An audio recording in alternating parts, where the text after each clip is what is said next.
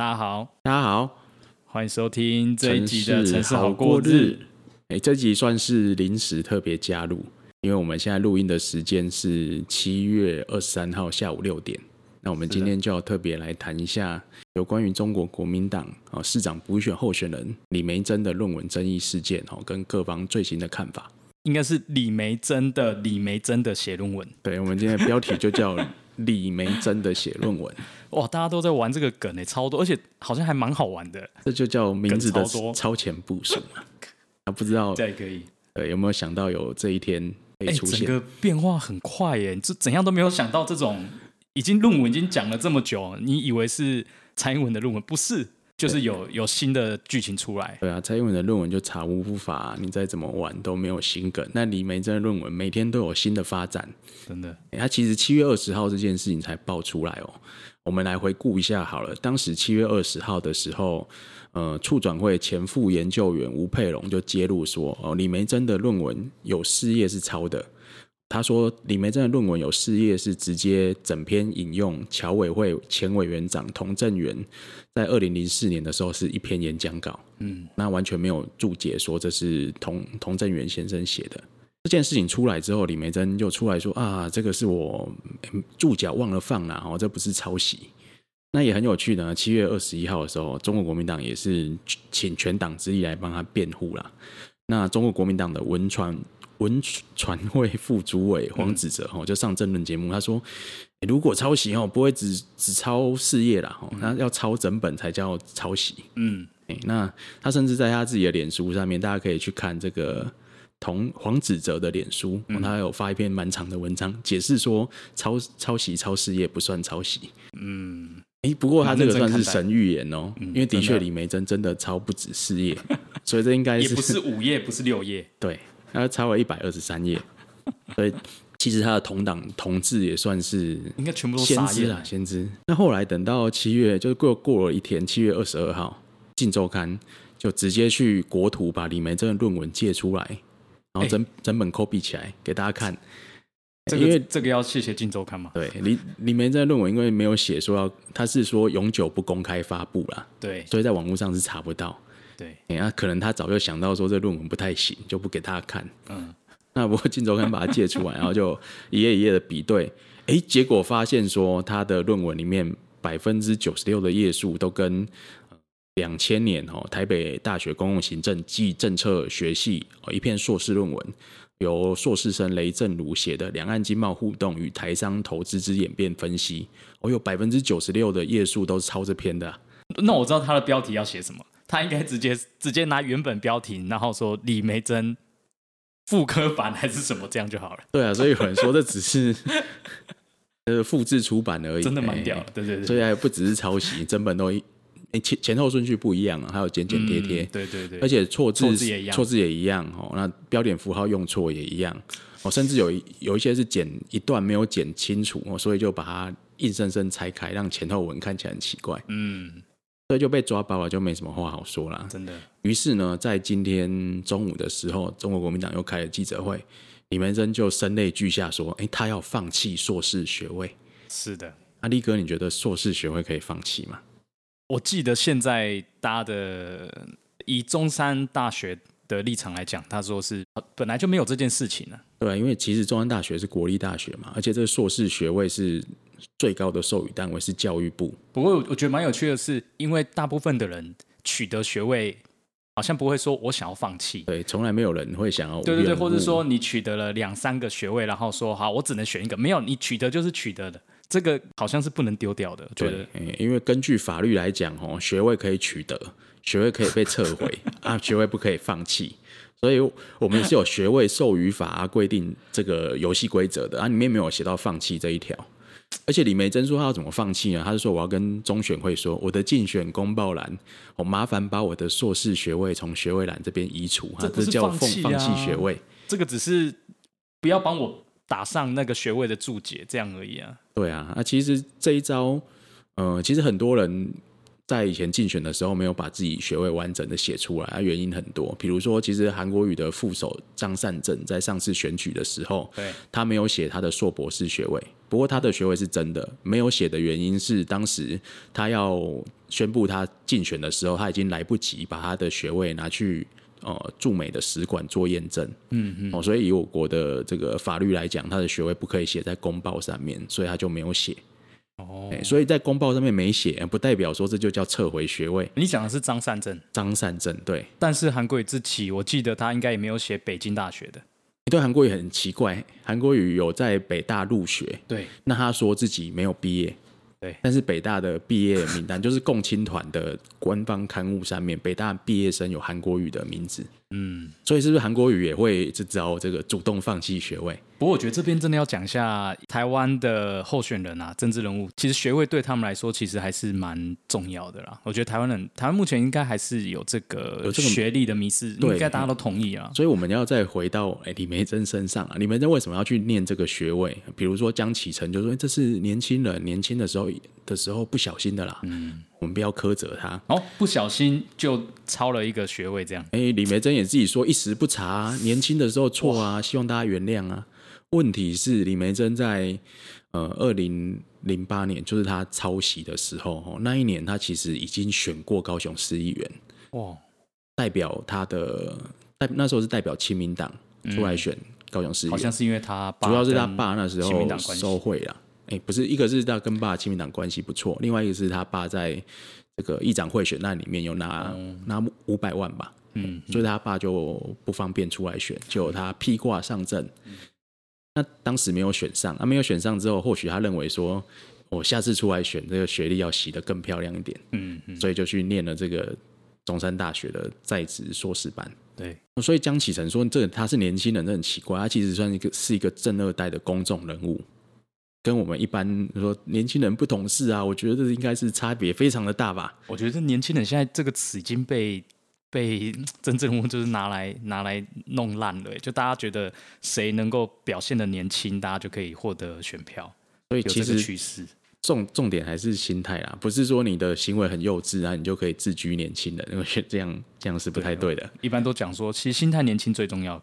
对，但是心态年轻不代表你做事不用负责嘛。是的，然后李梅珍那时候已经身为政治人物，她特别去洗学历，哎，结果过了十二年之后被揭露出来，她却以年轻不懂事为借口。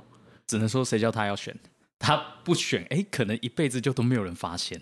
你选议员还没有被发现，我们现在 我觉得说他的选议员，他其实把这个硕士学位印在选举公报上面已经三届啦，诚信上也有问题嘛？为什么他不辞议员？他其实已经骗了各位左营区的选民三次了、欸，嗯，所以他已经做了十二年议员，他的学历都是假的。所以我觉得真的是他也一步步在攻防啊。他可能觉得现在我先说放弃，然后看大家的反应，可能吵吵吵，也许就就是可能没有那个辞议员的呼声。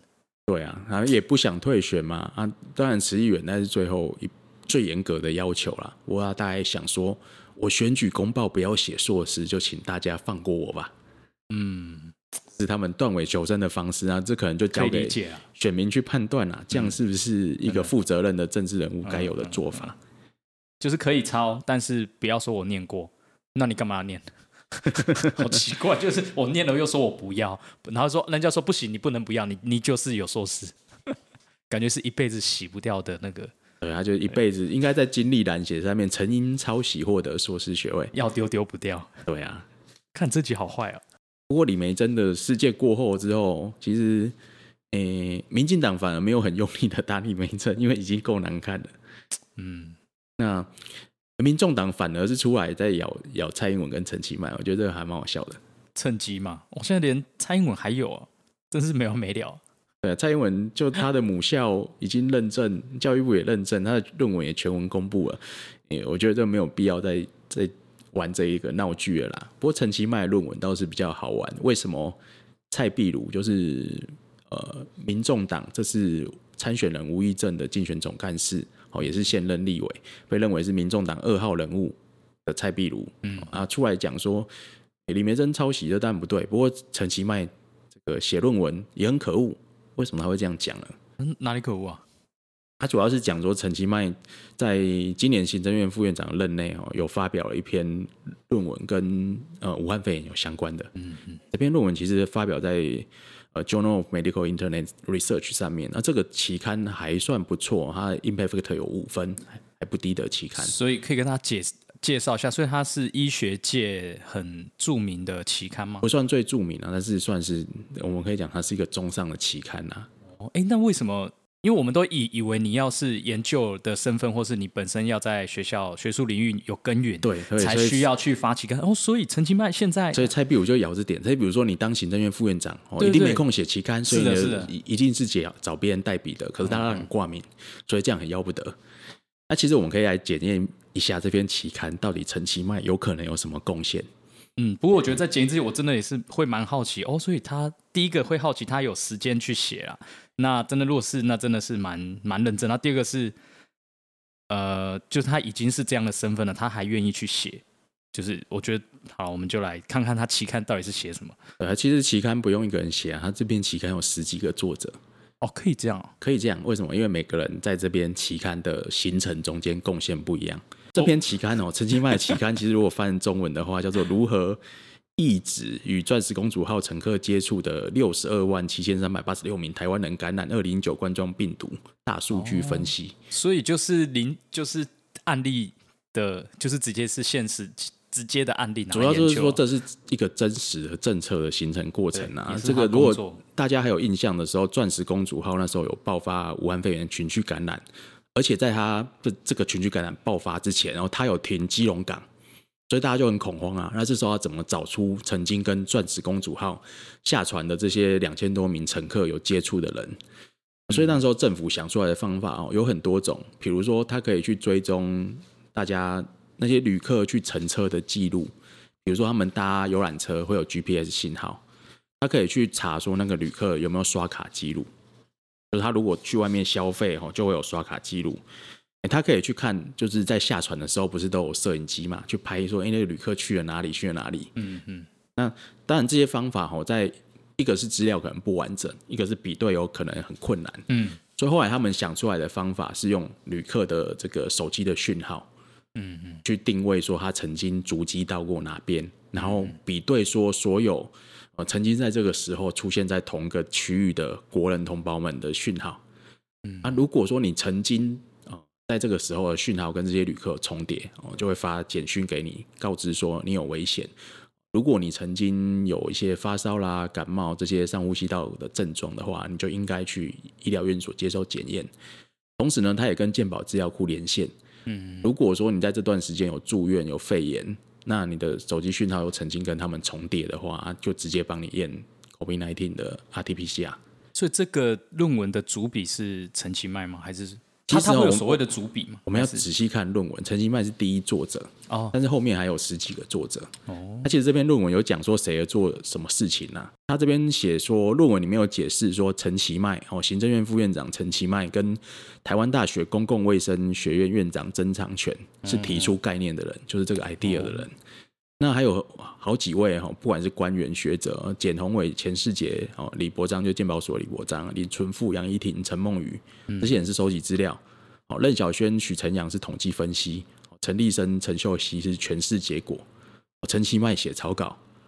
manuscript 是陈其迈写的。啊，蔡壁武就咬说陈其迈一定没有时间写，怎么可能是他写的？可不论有没有时间，按、你一个团队的分工本来就是这样，他可以一个人提概念，然后下面的人去执行，对，嘿，甚至甚至呃怎么监督，因为这件事情其实就是私底下我们问过奇迈，奇迈就说点子是我想的啊，嗯，我当然挂第一座的是啊？这个其实蛮合理的。对而且他是当时就是防疫的整个 coordinator 的人嘛，嗯，所以他想了这个点子，然后就叫就是依法哈，请下面的人执行。嗯嗯，那后来数据啦，哦啊分析的结果啊，这的确都是别人跑的啊，这些人的名字都列在上面。嗯，那你说陈其迈有没有空写？他其实这篇论文不长呢，我不知道蔡壁如自己的学术能力是怎么样啊。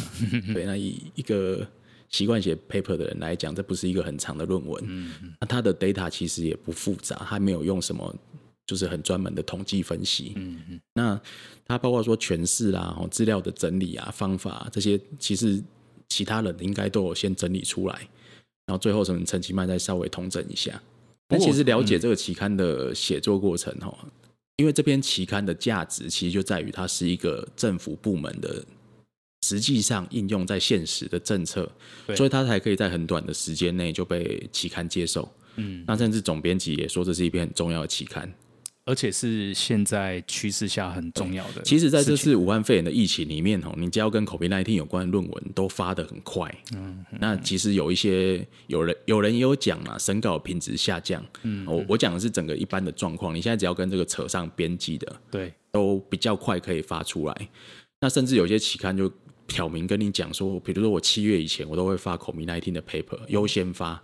而且我都把它 open Assist 让大家使用，因为这跟全球防疫是有关系的嘛。是啊，是啊，对，所以只要是你有学术价值的东西，最近都很快的、很快的就会被上架出来。我觉得蛮能理解的、啊，应该是要这样子。而且，呃，这边的大数据分析方式啦，哦，像这种电子讯号的接收方式，它别国没有实实现过。嗯，台湾是第一个做的，那这边的学术价值就在这里。那也是谢谢。那个蔡壁如把他踢出来，可能搞不好本来要打，结果哎，搞不好让大家在看到说陈其迈的贡献，对，或是整个团队执行的成果，对啊，所以哎，蔡壁如也算是帮陈其迈助选，可以这样讲吗？可以这样讲哎，他嗯，真的好。那我们李梅珍目前下一步他会怎么样？今天是我们现在录的是今天是七月二三嘛？呃，七月二三，不知道他会不会坚持选下去。哎，你猜，我们不然我们来猜猜看，他在下一步可能会怎么做？一定选到底，选到底吗？对，中国国民党的候选人就是脸皮特厚，这是没有办办法。不管是从他的前身韩国瑜一脉相承下来，就是这样子，说谎啊、落跑啊，是绝不退选。而且你敢骂他，他要把你告到底。看起来真的是好像是一个稍微年轻女性，一个比较清新形象的。一个韩国语，对啊，所以大家说他是韩草包二点零嘛。对啊，那其实他也有不得已的苦衷呐。为什么他其实担当的是说，中国国民党的地方势力在这次的选举里面不能被垮掉。对，那时候民众党一直出来说我们要白蓝和蓝白拖。对，那国民党其实最担心的哦，不是说这次选不选得赢，是说如果说让民众党代表。中国国民党的势力出来选的话，他们的庄脚基本盘可能会在这次被他接收掉，二零二二年可能会倒戈。嗯，所以这次如果他们没有一个候选人出来哦，凝聚他们这些韩粉的残余力量的话，下一次的选举会更加难看。这也是他不管说发生什么事情啊，都必须要选到底，而不管他多难看，中国国民党还是要力挺他的关系。这跟地方势力的存续，呃，是他们。考量的主要因素，你觉得他今天发了声明以后，会替蓝影的人稍微再凝聚一点吗？因为蛮多人说声明怎么写都没关系，因为其实就是按照选举的那个那个剧本这样子念稿而已。不过他就是真情流露，据说哭了两分多钟啊，很多人都说好啦。不管你的学历怎么样啦，但你哭就觉得哦，好像那个也很难演，蛮同情他的这样。而且他好像就像你讲，就他好像也退不了，他也只能选。可是他后来就去吃人物烤鸭了，不是？所以其实应该还是有开心的事情啊，在选举中还是有一些是啊娱乐。选输了就去吃火锅嘛，啊是啊是。论文抄袭就去吃烤鸭，所以生活还是有一些调剂的方式。那我们也祝福他吃得饱，睡得好。好，这一集就。哎，这集我们是要在讲空中大学的事情。好啊，接着一点点哦，接着一点点。对，其实这次呃，陈其迈阵营就是希望说公正中中山大学秉公查到底嘛。嗯，那吴义正阵营呢，刚才讲说蔡壁如的反应很奇怪，就打陈其迈。那吴义正本人倒是没有，就是对啊，其实蛮期待他在他在这次的选战，以目前大概剩二十天嘛，差不多嘛，二十几天，二十几天，嘿。好像吴一正相对的版面是稍微版面都没有起来。对，那另外一个原因是跟他跟民众党的理念本质上是没办法相融合的。怎么说？因为民众党我们看到他这次其实主要是想要推攻击攻击民进党为主。嗯。怎么会说民众党想要推政策？我说吴吴义正本身是想要借这个机会利用民众党推政策，而民众党是想借这个机会利用吴义正的口碑去占领高雄市的滩头堡。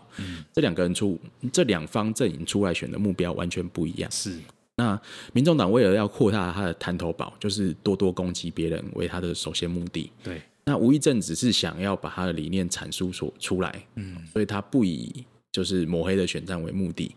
所以在上次呃蔡壁如开一个记者会，说吴一正要爆料喽，他要说陈局以前有多恶劣，嗯，的时候哈，吴一正出来是说啊，我我很尊重陈姐 惨了，对，所以脸绿了。其实蔡壁如，你可以看到蔡壁如这一连串的操作，其实哎、不管怎么样，就是要打陈菊啊、陈其迈啊、蔡英文啊，但是吴一正不一定会按着蔡壁如帮他写的剧本走。很简单，因为他们不在高雄啊。他其实你在高雄，你不论是哪个哪个政党，其实互相都还是会有很多的交集啊。对，但是其实吴一正的竞选团队已经被蔡壁如架空了啦，对啊，所以他们的面的人哦，主要都是还要按照民众党的意识做事，那所以会变成说，如果有在一直关心吴一正政策的朋友们，会觉得他讲的话有时候口吻不太一致。对对对脸书的发文，对真的对有人说是怪怪，大家自己去联想一下。对对对，不过他对于这个论文的，其实他有提出自己的政策啦，我觉得应该还是要肯定是一下。啊是啊。对啊，选举还是要回归到政策讨论呢。他有讲到说这个在职进修的乱象，哈，他有提到说要推动高雄市立空中大学成为网络开放大学，目前的空中大学一直都有嘛，一直都有，一直都有哎。那他但现在意思是说，他要再更开放吗？对他其实空中大学也有一些网络课程啦，不是真的在空中啦，哈。对，而不是真的浮在空中叫 空我。每次去这个高雄市图书馆借书，然后都会有一个空中大学对图书馆而且书蛮多的，都不给你借哦，对你要去现场不外借，然后就我靠，很可恶。对，很远。因为这样的空空中大学，它算高雄私立的，可是它的图书馆不知道为什么跟视图的系统会挂在一起，其实它算是不完全相通，可是其他图书馆也是高雄市立的啊、因为那是文化局下面高雄市图系统。哦，就两个不太一样。这边要讲高雄市立空中大学，它其实比较特殊。我们知道大家以为的公立大学都是国立的嘛，公立、国立，照理说是啊，对，它只有比如说高中，你会听到说，比如说是私立雄中是私立的，对，但是大学其实有非常少部分是私立的。嗯，诶我印象中只有台北市跟高雄市有。哦，市那立，台北市的话就叫台北市立大学，像是哪一间啊？没有，它就叫台北市立大学。以前是台北市市立教育大学，就现在的北大吗？不是啊，那是台北，那是国立台北大学，哦所以大家会混淆，叫台北的大学很多。哦它其实是在二零一三年的时候，台北市立教育大学与台北市立体育学院合并成台北市立大学，哦，所以它是唯一一所台北市政府管辖的公立大学啦。嗯嗯，那高雄市管辖就是空大，但是空大它不算是传统大学，它有点像是学分班啊、函授课程这样子，所以它的上课方式是比较弹性的啦。那它是可以颁布公立大学学士学位的，如果你把它的课学分全部收集完的话，所以你还是可以拿到一张学位证书。但是可能有人就觉得那个学位证书的含金量不一样，嗯，因为小时候都会听，其实很小时候就有听过空中大学这个，真的都会被那个长辈骗，就说空中大学有啊，哦它其实就是真的就是很虚拟怎样，但其实根本不是。那哎他们会其实还有说，校园呢，对啊，对对对，啊其实我也我自己也不知道在哪。在小港区。哦所以如果力哥你要去空中大学图书馆借书的话，还要跑到机场那边去，所以它跟机场当初的命名是有有这个关系吗？没 没有关系吧？不是因为他在空中，那他在机场旁边，所以就要起飞了。不过我我原本还以为空中大学会不会是一个很大的一个教育机构，不止在高雄。有国立空中大学，我原本以为为它像什么华那个华德福那样子的一个教育机构之类的。呃，只是高雄是有自己的啦。嗯所以吴义正说要把它推动成网络开放大学，是说，哎，去跟国外去谈一些，比如说 Harvard 啊，哦 MIT，MIT 的啊那种 Open Course 那种对，啊 o n l i n e course，然后是说把它翻译成中文以后，在空大的网站给大家使用。因为我之前有一阵子都有在看 MIT 的公开课程，是，那他们翻译其实翻译的人蛮多的，嗯目前应该都已经很多课程都早就都翻译完了。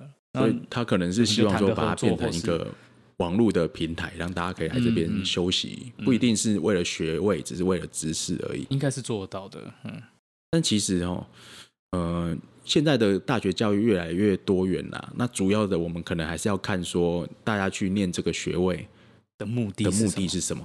大家都想要进台大、进哈佛嘛？嗯，那比如说在只是 COVID 那天的疫情期间哦，今年哈佛不开课哦，要改成线上上课。哦，那美国很多常春藤盟校哦，因为疫情的关系，所以短期之内会改成线上授课。所以他们视力比较好，可以这样子调整嘛。但是有一点就是，他们还是收几乎一样的钱，那你还是可以拿到学位。还是很贵。呃还是很贵，那就跟一般的那种福利档 Icos 不一样。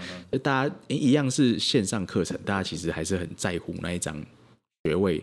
呃，而且他应该不会特别加一个注解，说是诶有人这样提议哦，有人说我在上面写 Online Course，然后学费给你打五折。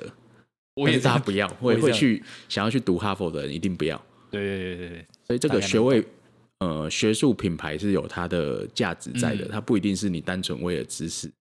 是的，因为对于比如说你对企业来讲，或是你对学术界来讲，你在哪里毕业的，它其实还是稍微有一点辨别的效果。而且有一点身份族群的感觉啊。对啊，所以这个大学也算是一种稀有商品嘛。嗯啊，当然越难进去的大学，你要付出的代价就越大。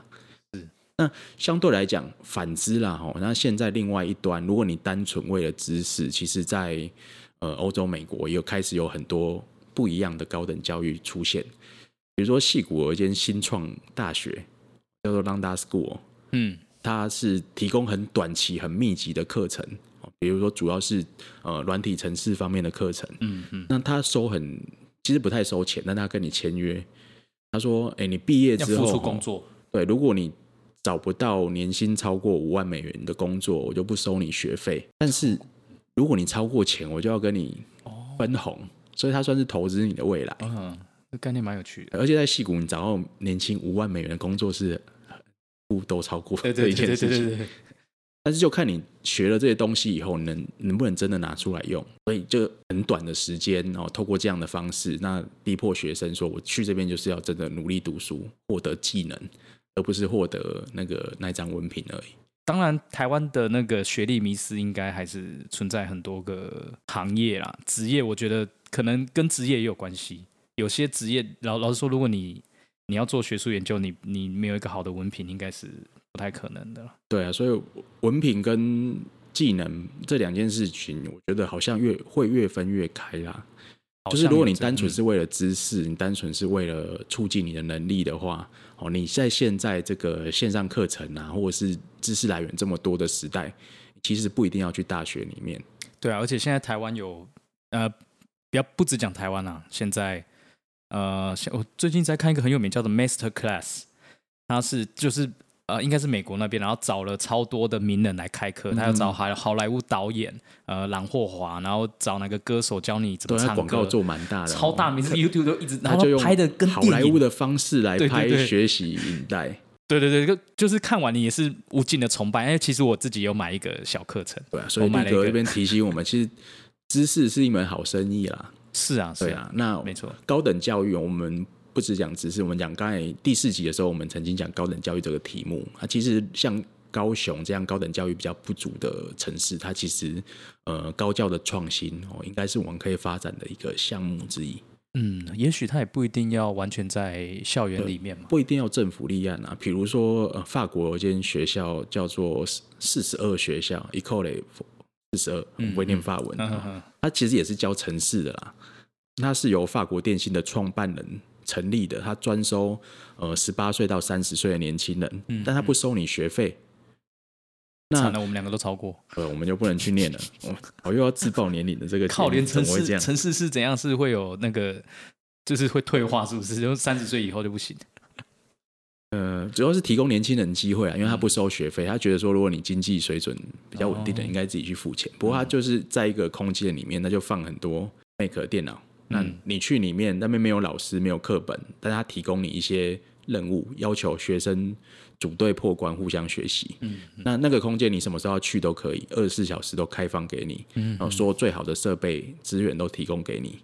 那你就是你跟你的同学互相合作学习，看你自己想学多少，就可以得到多少东西。嗯嗯，那他如果你学完以后，他会给你一个等级的认证，但是你没有文凭也没有证照。哦，有点像台湾之前在弄的什么黑客松，有点像那样子的感觉。所以他把它变成一个学习的有一个目标导向的模式，嗯嗯嗯哦它不像黑客松，一个它比较像一个工作坊。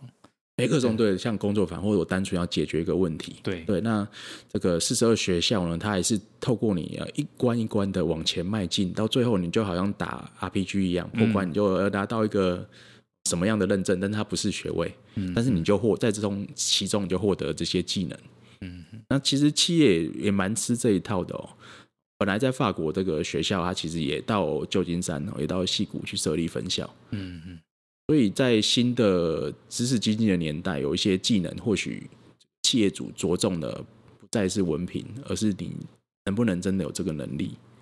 那在这种情况之下，我们要怎么样证明说，你求职的人有这样的能力？你可能不是单纯透过单一的方式。听起来，如果从制度面的话，应该是应该还是推证照啊，因为很多的技术也变得很快嘛。最近推得很快的，好像是那个空拍机。以前空拍机没有一个特定的法规，台湾走比较慢。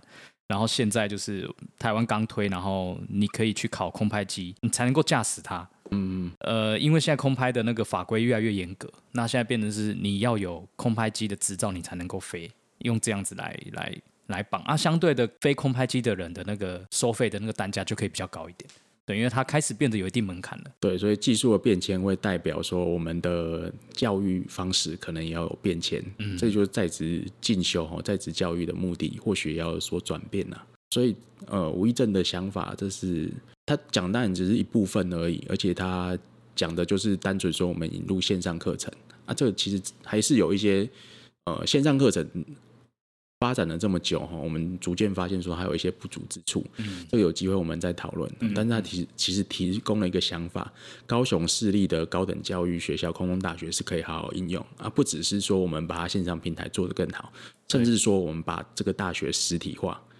因为我们讲说，其实各地的政府没有哪一间、没有哪个城市它可以自己开大学的，只有台北跟高雄有。那台北的大学它已经是一个正式的大学，而且在它二零一三年合并改名的时候呢，它还开了一些呃城市政策相关的学系。嗯，那其实。高雄市高等教育资源稀缺，那如果我们有私立大学，它又已经是教育部认证的话，高雄市没有的一些高教科系，哦，一些技术门槛没有这么高的科系，但它可能是培养人城市所需要人才所需必须有的，那可以透过这个呃空中大学转型的方式，我们真的把它建立出来，也是一个可以考虑的方向。就是一个比较创新的教育可能了。应该说它有很多的可能。那新的市长哦，其实也可以好好考虑说，哎，如何使用空大这一个招牌，或是这个教育部已经认可的机关哦，来帮他作为更多元的目的使用。嗯嗯。好了，所以李梅真的自爆，哎，那其实可能还是有一些意义的。我们这一集就是算蛮简短的聊了一下，从最近李梅真的写论文，我觉得有这件事情发生之后。那个之前超过别人论文的哈，那些有有有文凭的硕士生，超雷蛋了，真的超雷蛋。然后正在写的那个硕士生，真的现现在已经没办法抄了，因为已经有电子防范系统，就全文比对啊。他那时候靠那个时候怎么没有？他李梅珍毕业的第二年就有了，二十几年，二十年前啊，对，没有二十年前啊，啊，就是快呃是，对，虽然他也不年轻了，但是你不要这样。好，好对不起，对不起。就是他毕业之后很快就有电子比对系统，所以他刚好逃过了。对他，如果他没有。这次没有出来选，或许就不会被抓到。好，所以我们这边在此呼吁大家，做研究还是要秉持良心。这出来混的，迟早要还。真的，对，我们这句话就送给中国国民党。好，ending。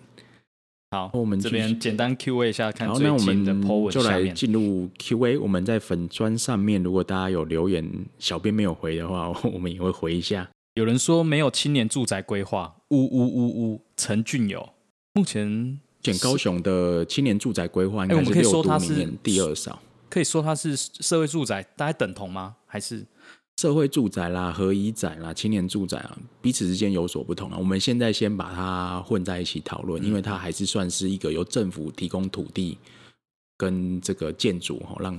比较需要的人使用的方式，那这很多的方式我们现在不一一讨论。但是以社会住宅来讲，我们刚才讲到高雄是六都里面第二少的，而且是在陈局市长的时候，那个时候凯旋倾诉这个案子算是高雄第一个新建的比较大规模的案子。嗯嗯。那在韩国瑜任内呢，几乎这个供应量没有明显增加啦。嗯所以对了，青年如果他想要回高雄就业的话，啊，提供他一个。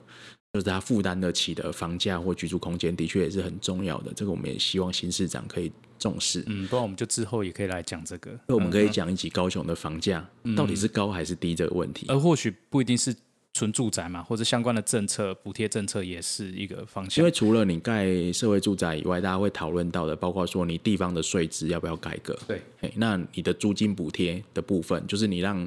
呃政府付钱让你去市场上租房子。嗯，哦，那另外一个方向是说地上权住宅的方式，让你去购入地上权住宅。嗯，那这些都是不同的，提供一些呃负担比较低的方式，让大家可以更达到居住正义啦。我们用这个讲到烂的名词。对啊，不会啦，现在好像比较少在讲。好，我们有机会来专门来讲这个议题。有一个人有讲到实薪的问题啊，那写的蛮长的，叫 P 区 P 区券吧。他说他是在高雄念大学，台北人。大概简单的意思是，他认为高雄这边还是有很多时薪，其实给的很低啊。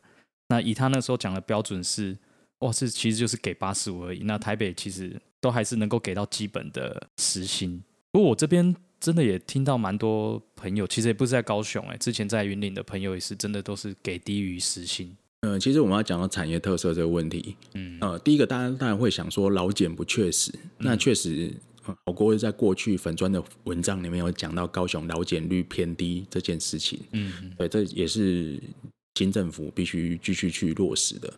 但是除了劳检率偏低之外，哈，我们可以看一下这些低薪的工作，其实都集中在服务业上面，嗯。就是为什么它会低薪？因为它是一个高被取代的工作，所以你去应征这种基本时薪的工作啊，像前一阵子有网友抛出啊，摩斯汉堡啊，他透过一些方式去规避劳劳基法的最低限制。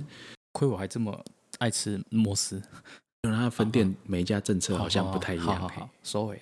他没有违法，但是他是投机取巧。但是更多的店，像这位网网友说的，他是直接违法了，他只是没有被抓而已。那呃，所以这其实要改变哦。你除了去很用力的去抓这些人以外，其实你要改变还是城市产业结构的问题。嗯，如果你只是一个内需型的产业，就是卖饮料的啦，哦，卖鸡排啦，不是说这些产业不好，是说它能产出的附加价值有限。但是如果你是一个不可取代的产业，比如说我们讲高等服务业，为什么讲高等？为什么其他服务业就低等嘛？也不是这样子说的。高等服务业是说它。附加价值更高，有些是提供其他企业服务的，呃，所谓 B to B 的企业，那呃这些企业呃不是这些企业，它可以提供的薪资可能就比较高，嗯，或者是说它需要一些专门门槛可以进入的企业，嗯，那这是一部分，但是呃有比较多的研究，呃这个城市经济学或是地理经济学的研究，他们认为是说啦，一般城市。我们不讲说国际型的金融中心，一般城市能够创造高薪机会，还是来自于新创，特别是新创制造业的部分。就是你要有新的技术出来，你才可以产出跟别人不一样的工作机会。那新创工工作机会的带入呢，大概可以发挥可能二到三倍的乘数效应。哦，那这个是比一般的其他工作来的多的。就是说，你比如说我台积电来这边设厂，我们就举这个很怂的例子。他可以养活的不只是台积电工程师，他可以呃养活说，我可能这边需要有开诊所啦，那就医师，医师的薪资也比较高嘛。嗯嗯。那我这边可能需要有这个宠物美容啦，然后各式各样服务业的工作机会也会进来，所以它会有所谓的乘数效应。但是你如果你只是一个医师，单纯去这边开诊所来讲，你不会有乘数效应存在。这听起来还是要有一个大的企业领头。其中一个方式不一定是大的企业，它可能是中小企业，但是你要在这个价值技术上面有所突破。嗯嗯，通常都是新创为主。嗯，台积电上不算新创，但它它因为在半导体产业上面，它有技术上的领先的地位，所以它可以创造出比其他公司更高的收益。好，Bruce 刘念错吗？Bruce Lu 不要。念他的名字好，我们刚刚网友有留，怎么看都是高雄缺乏好的薪水的工作，大学只是次要甚至更后面的原因。高雄盖了一堆硬体建设，只会有少数人为了那些建设留下来，其他人因为吃不饱或者不够吃，早就离开了。那其实我们会这这集特别讲大学的问题，是说我刚才讲到新创产业的乘数效应特别高，嗯啊，就是我们从各国经验、台湾的经验来看呢，高等。教育机构哈，包括说其他研究机构群聚的地方，比较容易产生这些新创产业，或者是说技术比较领先的产业。所以你说要有好的薪水的工作，它其实背后有一些深层的原因。那我们这集主要是分析哦这样产出的状况啊，提供你做参考。啊，当然你说有有一些佛心大厂啊，高雄来投资哦，特别。很快就产生了大量高薪的工作，有没有可能？那你就要想说，这些大厂他来肯来投资的原因是什么？呃，有些他是需要说，他为了来这边投资设厂，但他要有人才可以来提供来当他的员工。但是如果你这个地方没有办法提供这样的人才，他可能就缺乏投资的意愿。我们一直讲的是互相的啦。所以这集会特别讲说教育的问题哈，主要是说啊，跟经济、城市经济的形成可能密不可分。那这集就简短到这边，大家下次再见，好，拜拜。拜拜。